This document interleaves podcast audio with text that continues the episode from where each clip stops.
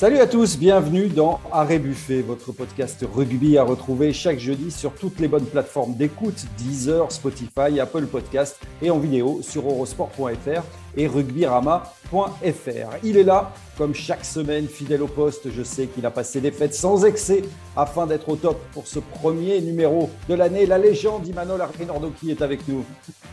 Bonjour à tous, c'est une merveilleuse année, voilà, une bonne santé, pleine réussite et d'amour, voilà, qu'on sorte aussi de ce Covid et qu'on puisse euh, retrouver des moments de convivialité, de partage, bien sûr. Ça va, tu as été raisonnable pendant les fêtes, Emmanuel Toujours. Toujours Bon. Alors, est-ce que eux ont été aussi raisonnables que toi? Je ne suis pas certain. Euh, Jérémy Fada et Marc Buzan du Midi Olympique sont avec nous. Salut les gars, bonne année. Bonjour Olivier, bonjour Emmanuel, bonne année. Salut Olivier, meilleurs vœux et pour le reste, euh, je ne dirai rien on salue tout particulièrement Marc Duzan, dont c'est la première hein, cette semaine. Il y a des dates importantes hein, dans une vie, celle-ci en fait euh, évidemment partie, hein, Marc. N'est-ce pas, ouais. Il a mis le casque à pointe, Marco. Allez, le sommaire de ce premier arrêt buffet de l'année, c'est parti. C'est l'un des matchs du week-end en top 14. Biarritz 14e reçoit Perpignan 13e et on va se poser une question, messieurs. À seulement euh, mi-saison, ces deux équipes sont-elles les seules concernées par la lutte pour le maintien Ce match? Est-il déjà un tournant? Beaucoup plus haut, en revanche, voilà une équipe dont on parle peu, pourtant sans faire de bruit. Après plusieurs succès de rang, voilà Castres quatrième et en cas de victoire contre le Stade français à domicile, les hommes de Pierre-Henri Broncan peuvent même rêver d'une place sur le podium. Qui l'eût cru pour cette équipe en souffrance il y a tout juste un an Et alors maintenant, cette équipe a-t-elle les moyens de tenir ce rythme jusqu'au bout face aux armadas de notre championnat et puis, le compte à rebours a commencé. Dans un mois, le 6 février, les Bleus débuteront le tournoi Destination avec la réception de l'Italie. Euh, d'ici là, chaque semaine, nous accorderons une large place au 15 de France. Aujourd'hui, un gros plan sur les ailiers, l'un des rares postes où on manque peut-être de profondeur. Euh, c'est un dossier du Midi Olympique à paraître ce vendredi et on en débat dans la troisième partie. Allez, on se lance, on y va tout de suite pour ce premier arrêt buffet de l'année.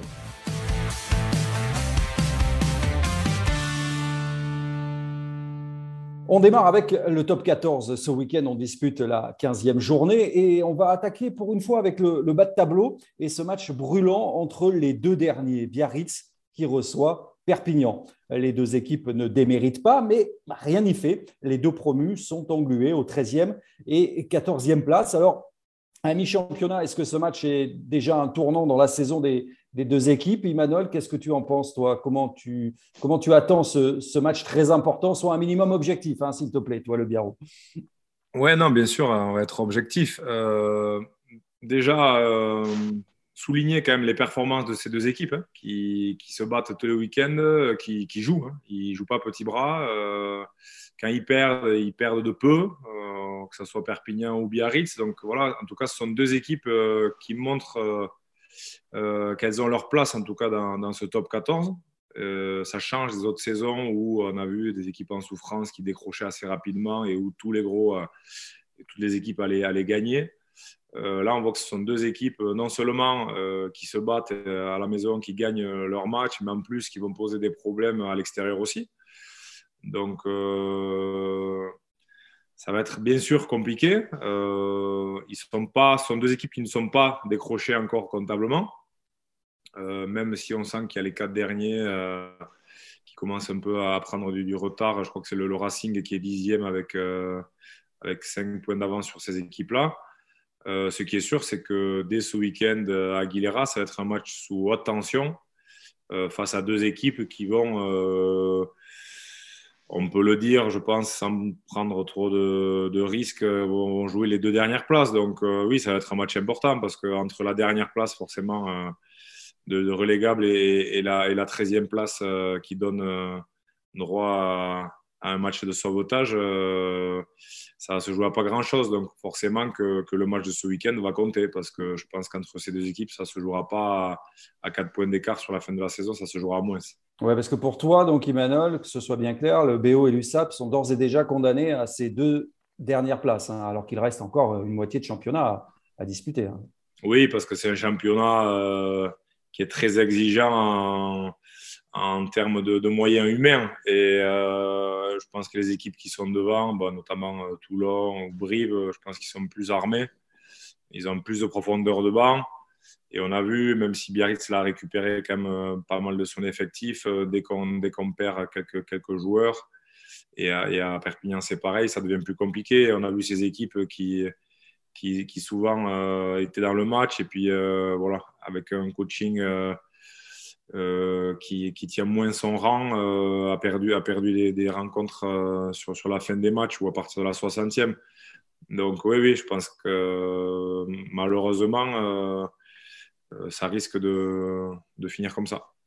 C'est-à-dire que pour les promus, la, problématique, elle, est, toujours la même depuis, des années. C'est-à-dire tu finis ton championnat de Pro D2 au printemps. Derrière ça, tu as deux mois pour recruter. Euh, tous les joueurs sont sous contrat, ont re-signé, sont partis ailleurs.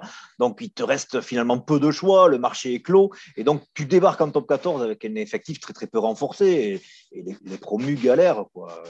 Et moi, évidemment que, que, que, que l'USAP et le BO vont, vont se battre tous les deux pour le maintien.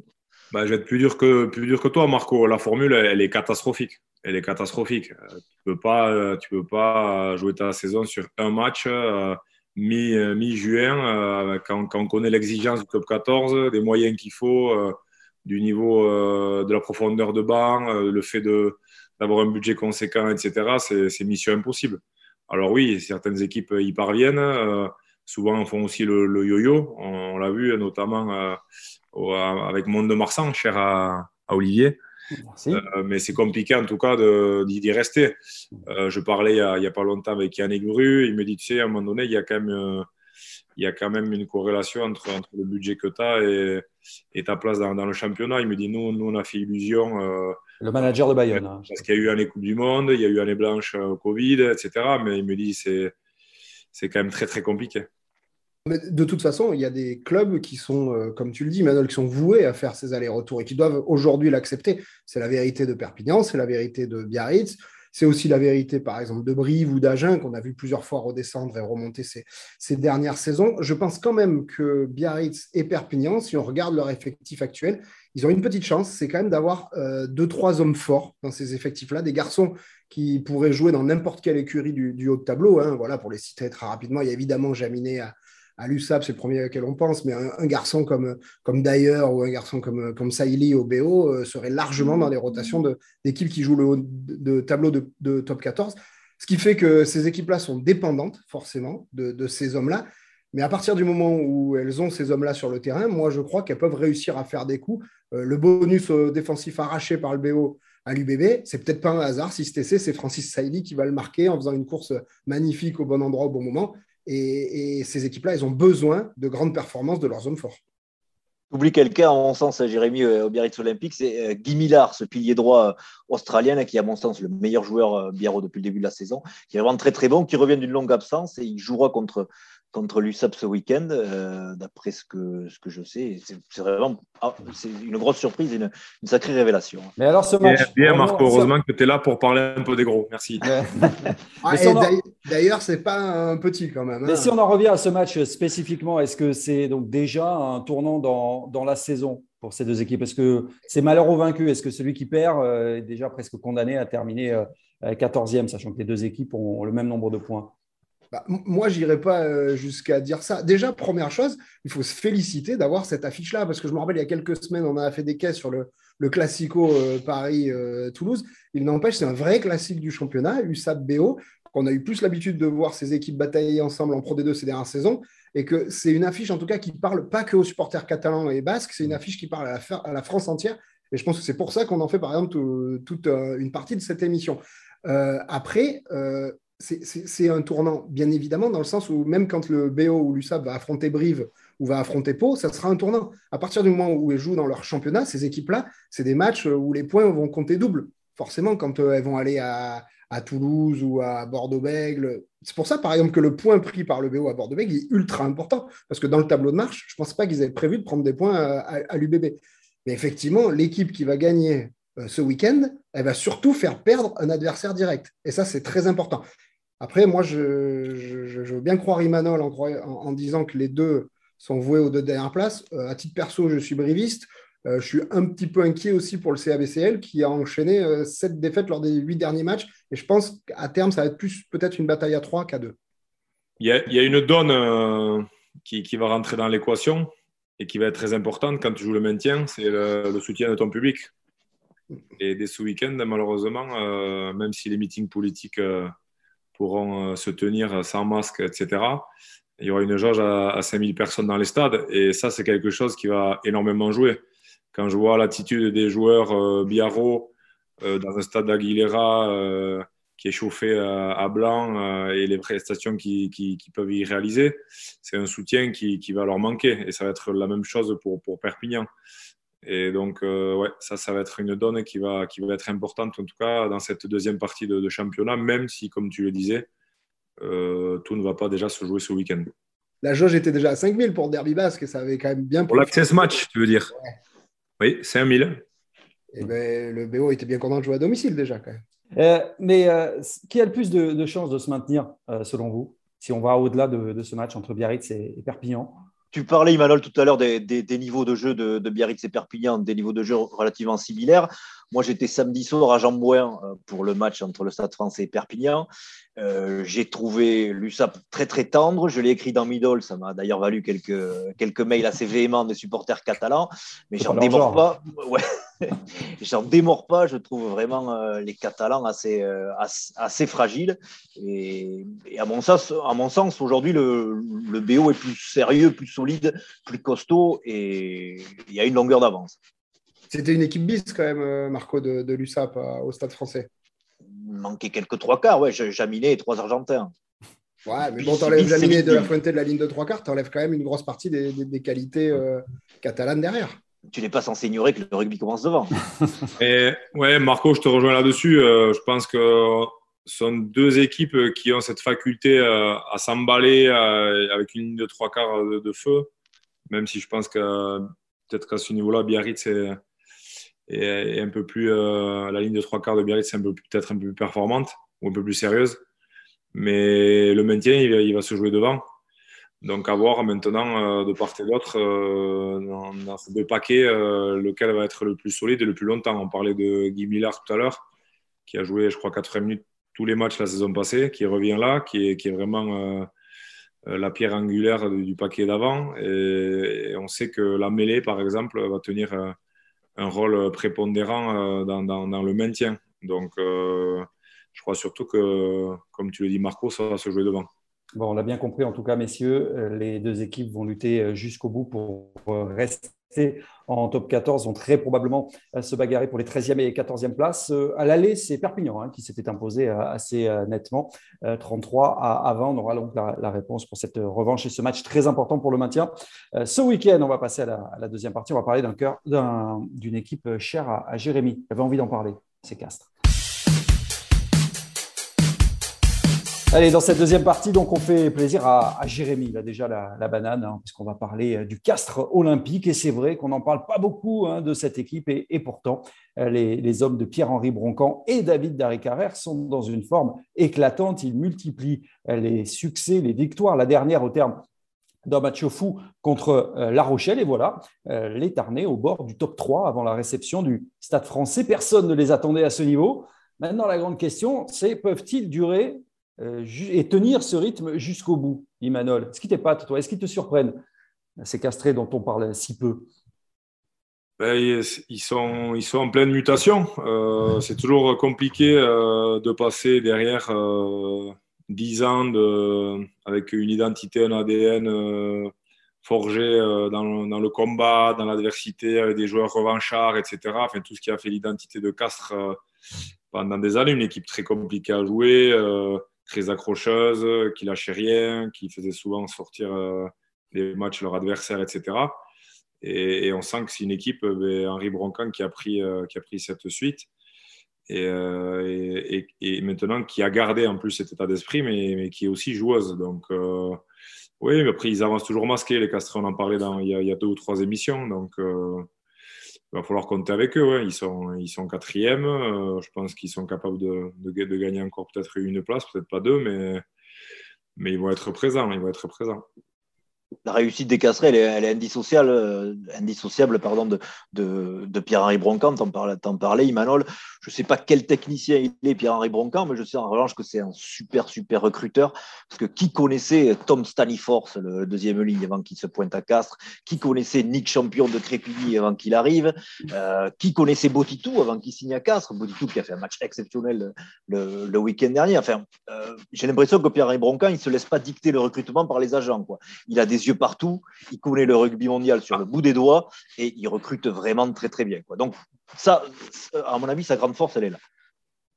Non mais alors là, je rejoins complètement euh, Marco. La, transition dont parlait Imanol, elle est réussie parce que ce club a réussi à, se renouveler au bon moment en, régénérant l'effectif avec uniquement des plus-values. On a énormément parlé de Gaëtan Barlow et c'est logique parce qu'il est devenu international français. Mais à côté de ça, euh, ce Staniforce qui débarque, on n'en a jamais entendu parler. Aujourd'hui, il fait partie, à mon sens, des cinq meilleures deuxième lignes du, top 14. Euh, Botitou derrière, c'est un joueur qui est capable de faire des différences à, n'importe quel moment, mais même le demi-mêlée à Rata. Et combiné à ça, il y a des garçons comme, euh, comme Lavo qui revient à son meilleur niveau, un garçon comme Dumois, ça fait 10 ans, c'est peut-être le joueur le plus sous-coté du championnat, qui est toujours à un excellent niveau. Aujourd'hui, je crois qu'en termes d'effectifs et, de qualité de joueurs, le CO n'a pas grand-chose à envier à certaines autres équipes qui jouent, qui jouent le top 6. Moi, j'en avais fait mon pari pour 2022, mais c'est parce que je vois bien ce qui, ce qui se passe sur la qualité et sur l'état d'esprit. Cette équipe, elle est capable de prendre feu. Elle a pris feu contre le Racing pour aller chercher un bonus offensif. Elle a pris feu encore l'autre soir euh, contre La Rochelle pour remonter plus de 20 points de retard. Voilà, cet état d'esprit dont parlait Imanol, il existe encore à Pierre Fabre. L'équipe a, mué sur le plan offensif. Par contre, cet état d'esprit, cet, esprit guerrier, un peu tout le monde est contre nous, il existe tout le temps et ils s'en servent, les Tarnais. Mais, pardon Marc, mais justement, pour revenir sur le potentiel, puisque moi j'allais vous poser la question, il n'y a pas de star quand même dans cette équipe plus de l'homogénéité. Enfin, si on regarde ça de l'extérieur, vous, êtes des, vrais spécialistes, donc vous êtes dedans. C'est vrai que de l'extérieur, il n'y a pas de, grands noms euh, qui, euh, qui, ressortent dans, cet effectif. Ce c'est pas faux ce que tu dis, mais euh, quand même, un mec comme Ourda Pieta, qui est peut-être en fin de carrière, mais ça reste quand même un sacré ouvreur du top 14. Et effectivement, là où tu as raison, c'est là où ils ont été bons, c'est que l'année saison dernière, qui leur a peut-être manqué sur la distance, c'est qu'ils avaient un très bon 15 de départ, casse, mais peu de ressources ou de profondeur. Aujourd'hui, en troisième ligne, par exemple, des garçons comme, comme Ardron, comme Cornad sont devenus quand même des très bons joueurs de top 14. Tu peux faire tourner. Au centre, ils tournent avec Kokaji, avec Kombezou, avec Botitou. On a l'impression qu'il y a des roulements sans que les performances globales s'en fassent ressentir. Et c'est là peut-être la force pareille. Pilier gauche, ils ont recruté Walker, qui est venu un petit peu prendre la succession de, de Tichit. Enfin, j'ai l'impression quand même qu'aujourd'hui, ils s'appuient sur euh, sur des postes qui sont doublés. Et en top 14, si on veut jouer la qualification, on n'a pas le choix. Attention de ne pas tomber dans le, dans, le piège de Castres petit poussé. Hmm. Castres, ça reste une énorme masse salariale. Ça reste un club qui est soutenu par, euh, par un mécène nommé euh, Pierre Fabre c'est quand même colossal. Pour l'avoir discuté avec Richard Dourte, Richard Dourte qui a fait pas mal de clubs dans sa, dans sa carrière, dont Castres, il m'a toujours dit le club où j'ai été le mieux payé, c'est le, le Castres Olympique. Donc attention au piège du, du, petit poussé. C'est vrai, que ça fait, vrai que ça fait toujours un peu cliché quand on parle de Castres, on est sur euh, le combat, euh, la vaillance, mais euh, il n'y a, pas que ça hein, cette année. Mais on parle quand même, c'est quand même fou la, fulgurance de, de, cette équipe parce que quand Pierre-Henri Broncan est arrivé il y a un an, euh, cette équipe, elle était en, bas de tableau hein, de, top 14, Jérémy. Il n'est pas arrivé, il était entraîneur des avants et il a mmh, pris euh, la succession de, Mauricio Reggiardo comme entraîneur principal. Mauricio Reggiardo, d'ailleurs, il faut quand même euh, aussi lui tirer un coup de chapeau parce que c'est lui qui avait pris la succession de Christophe Furios. Il a fait un petit peu le sale boulot pour, pour faire la transition, renouveler l'effectif. Et je crois qu'il a quand même participé à ça, même s'il n'en tire pas les, les lauriers aujourd'hui. Mais effectivement, cette équipe était relégable. Et depuis, depuis plus d'un an maintenant, elle est invaincue à domicile. Euh, Imanol tout à l'heure parlait de l'importance en top 14 d'être fort à domicile. Et je crois que s'il y a une équipe qui l'a bien compris depuis un moment, c'est le CO. Et tant que le CO continuera à faire un sans faute à domicile, le CO sera un candidat crédible, plus que crédible, même au top 6. Au top 6 ou mieux d'ailleurs? Imanol, toi tu disais, non, toi, top 2, ce sera peut-être un petit peu compliqué, mais moi je regarde froidement les chiffres, je regarde le classement. Euh, en cas de victoire contre le Stade français, sachant que Toulouse et Montpellier s'affrontent, euh, ils peuvent monter sur, sur le podium, puis après, on ne sait jamais. Ils finiront euh, où ils sont là, je pense. 4. Bon, ils seront dans les 6. Peut-être pas, je ne sais pas. On va voir. C'est quand même. Il y, a, bagarre. Donc, euh, je pense qu'ils auraient aimé arriver à cette place un peu plus tard. C'est un peu tôt, un peu tôt pour eux. Comme ils aiment bien, ils aiment bien avancer masqués. Et là, on va commencer à parler d'eux un peu. Ça ne va pas trop leur plaire. mais là où Emmanuel a raison, c'est que s'il y a bien une équipe qui sait qu'il suffit d'être dans le top 6 pour ensuite être champion, que les, cartes soient redistribuées. C'est bien le CO. La dernière fois qu'ils ont été champions, ils se sont qualifiés à l'arrache, à la sixième place. Trois victoires plus tard, ils soulevaient le Brennus. Hein. Hmm. Donc, euh, si je comprends bien, pour vous, ça va, ça va durer. Hein. Castres, euh, ce n'est pas qu'un feu de paille. Quand même étonnant de les voir devant euh, des équipes comme le Racing, comme Toulon, quand tu regardes les, effectifs, le, potentiel. vous, vous avez l'impression qu'on a l'impression de vous entendre, oui, c'est normal, il n'y a, rien de, a rien de surprenant. Non? Non, mais comme disait, comme disait Marco, c'est vrai qu'ils se font passer toujours pour les petits, sauf que c'est quand même un, un, club avec des gros moyens.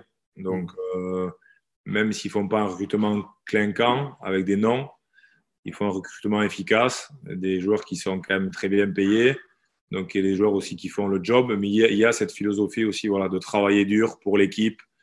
Euh, c'est l'équipe avant, avant l'individu, donc euh, voilà, il y a un groupe solide et, et, les, mecs ils s'y filent. Quoi. Et en même temps, quand tu es à Castres, bon, euh, faut s'y filer parce qu'il n'y a, pas la, a pas la vie nocturne à côté. Donc, euh, les, joueurs, euh, les, joueurs, restent focalisés, concentrés sur, sur leur prestation et c'est une très bonne chose.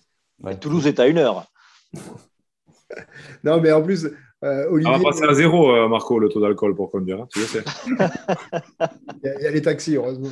Non, mais Olivier, ce qu'on dit, nous, nous, ça ne nous étonne pas. oui et non, quoi, parce qu'effectivement, on ne les met jamais parmi les favoris en début de saison. Après, on regarde aussi les performances et on a cité quand même des noms de mecs que ce soit Barlow, euh, Patin, euh, Staniforce, Botitou. Euh, enfin, c'est des mecs qui joueraient quand même dans beaucoup d'équipes et qui seraient titulaires dans beaucoup d'autres équipes. Hein. Mais c'est pas des internationaux, enfin, à part Barlow qui a. Ah, Botitou, international fidjien, il est même. Champion olympique à 7. Il est champion olympique. Et franchement, je pense qu'on va en entendre parler pendant un moment hein, de Botitou. Hein. D'accord. Sincèrement. Ok, donc saluons la réussite de Pierre-Henri Broncan et de David Darry Carrère, qui est arrivé à à ses côtés euh, pour entraîner euh, les trois quarts. Et c'est vrai qu'on a vu de, belles choses hein, face, à, euh, face à La Rochelle. Donc, si j'ai bien compris, je retiens, je le note pour la fin d'année. Hein, comme ça, vous les voyez parmi les, quatre meilleurs. Donc, on verra à la fin. Je, n'hésiterai pas à, vous reprendre. Voilà, vous n'avez rien d'autre à dire sur le, le Castre Olympique C'est bon? Vous avez fait le tour? C'est pas mal déjà. C'est pas mal déjà. on n'a pas été avant. Ça reçoit ce week-end encore. Hein. Oui, mais c'est ce que j'ai dit. Ils reçoivent le, Stade français euh, et en cas de victoire, ils pourraient donc monter sur euh, le podium. Allez, on va quitter le top 14 et puis on, va parler bah, de l'équipe de France. Et oui, parce qu'il y a déjà des échéances qui vont arriver euh, très vite.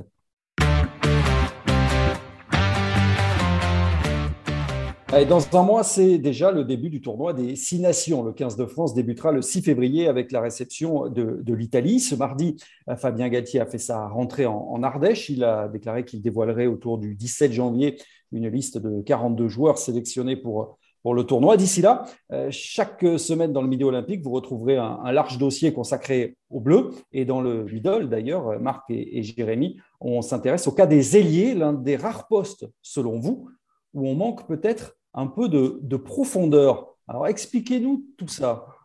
Non, mais on se rend compte, si tu veux, que si Damien Penaud et de l'autre côté Gabin Villiers sont intouchables, euh, derrière eux, c'est un, peu plus, un peu plus complexe. C'est-à-dire que Donovan Taofi-Fénois a été essayé à l'entraînement, il n'a pas passé le cut de l'entraînement à haute intensité de, cher à Fabien Galtier. Euh, Mathis Lebel a été, essayé, a été titularisé contre la Géorgie, il n'a pas, pas fait d'étincelle. Euh, Teddy Thomas, il reste quand même très très irrégulier. Donc derrière ces deux joueurs-là, euh, c'est un peu, ouais, c'est pas le néant, mais c'est ça reste complexe. Emmanuel, tu partages cet avis? Personne vraiment ou pas bah, Par principe, de comme de Baïgori, je ne partage pas du tout. ah, les Basques, ça faisait longtemps. Ben, on sent pas en tout cas que ça pousse. Quoi. Je pense, je pense qu'il y a, il y, a, il y, a, il y, a, il y a des moyens, il y a des moyens euh, sur les ailes, mais on on sent pas des joueurs aujourd'hui qui, qui, sont là, qui, qui, qui tapent à la porte. Quoi. Euh, c'était peut-être le cas il y a un an. Euh, là, on sent que voilà, les cartes ont été distribuées, que derrière, c'est plus compliqué. Il y a des joueurs qui auraient pu aussi postuler et qui se blessent ou qui réalisent qui sont en méforme. Euh, donc, ouais, on sent, on sent quand, on sent pas qu'il y a, que ça pousse derrière. Et, ça, c'est un souci parce que quand tu te sens installé aussi à n'importe quel poste, et que tu sens pas que ça pose derrière, ça, ça, te pousse pas en tout cas à t'entraîner dur et à, monter le, curseur. Donc euh, ça, ça, peut être, ça peut être un souci, mais bon.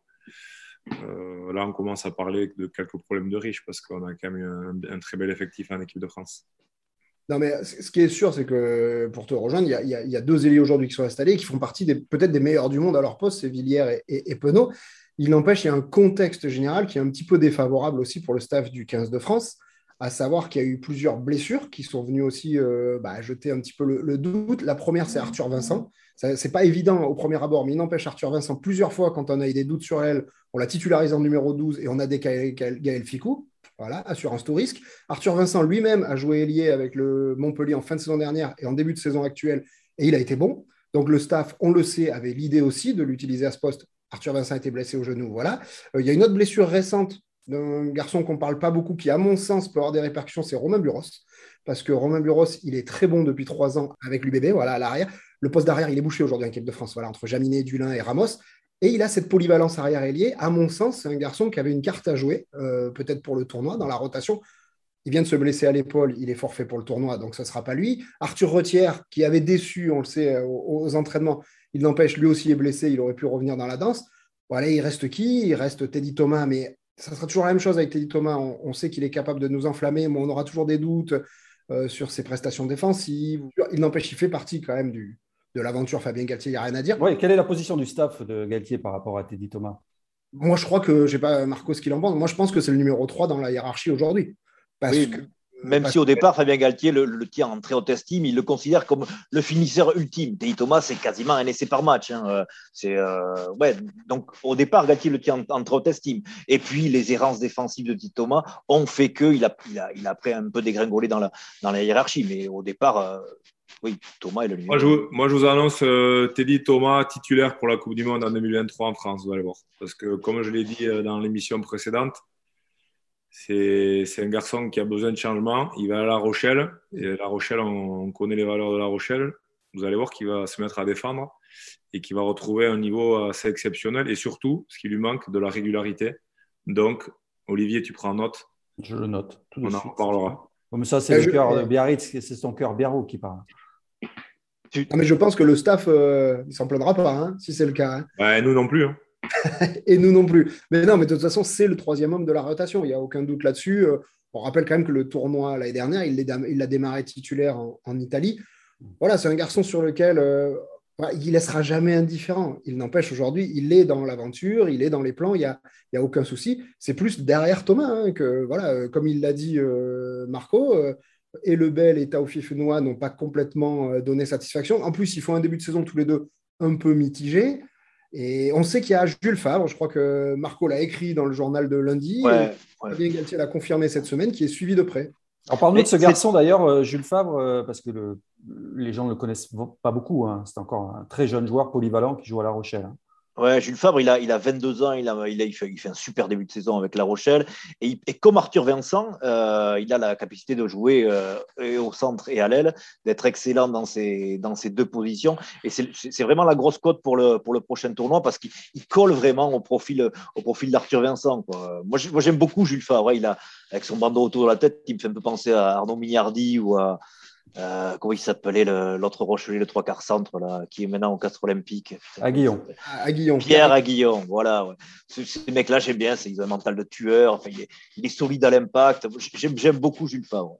Mais c'est la preuve qu'il y a peut-être des, des, soucis à l'aile, enfin, pas des soucis, mais des, des questionnements à l'aile, puisque Fabien Galtier a évoqué, euh, justement, lors de son retour médiatique euh, cette semaine, les noms de Lester Etienne. Du, du, Stade français, Ethan Dumourtier également, le lyonnais, et, et Jules Favre. C'est donc Jules Favre qui tiendrait plus la corde, hein, si je comprends bien. Oui, surtout que Lester Etienne s'est blessé, il souffre d'une entorse à la cheville. Je ne pense pas que ce soit réglé pour le, pour le tournoi.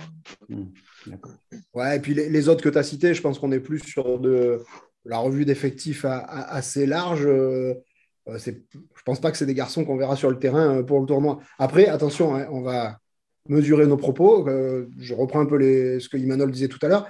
Il y a une époque où on cherchait même un numéro 1 et un numéro 2 à l'aile. Hein.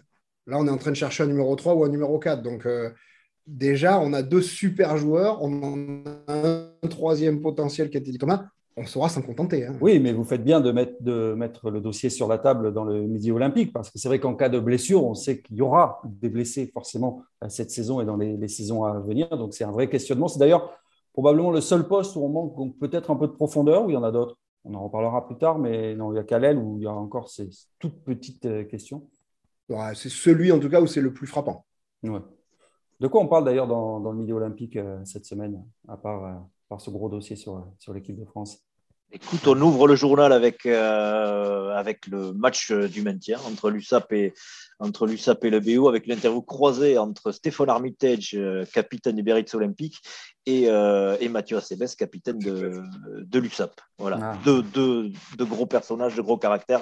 Ça, ça, va envoyer du bois. Comme bah, deux figures de, de notre rugby en France, j'allais dire français, parce que Stéphane Armitage, c'est quand même le plus français des Anglais. Quoi. Emmanuel, tu seras au stade évidemment ce week-end? Of course, yes. Bon, tu fais partie de la jauge à 5000, Emmanuel? J'ai reçu un message comme quoi j'avais le droit d'aller au match, donc euh, j'en suis ravi. On va compter hein, cette fois-ci, attention. Hein. On va pas faire comme pour le derby et l'access match. Hein. On va compter les gens. Je mettrai à l'entrée pour compter. Je bon, merci messieurs pour euh, bah, ce premier numéro de, de l'année. C'était encore un, bon moment. On se retrouve très vite. Merci Marc, ça s'est bien passé hein, pour la première. Oui, ouais, c'était nickel. Merci de ton accueil. Bravo Marco. C'est pas, le mien, hein, c'est Imanol. Hein. Vous savez mettre les gens à l'aise. c'est Imanol qui nous reçoit. Bon, on se retrouve très vite pour un nouveau numéro d'Arrêt Buffet. Euh, dès la, semaine prochaine, on parlera évidemment de l'actualité du top 14 et, de l'équipe de France, de toute l'actualité euh, rugby. Merci beaucoup Jérémy, Marc. Et puis à la semaine prochaine, Imanol. Salut. À la semaine prochaine.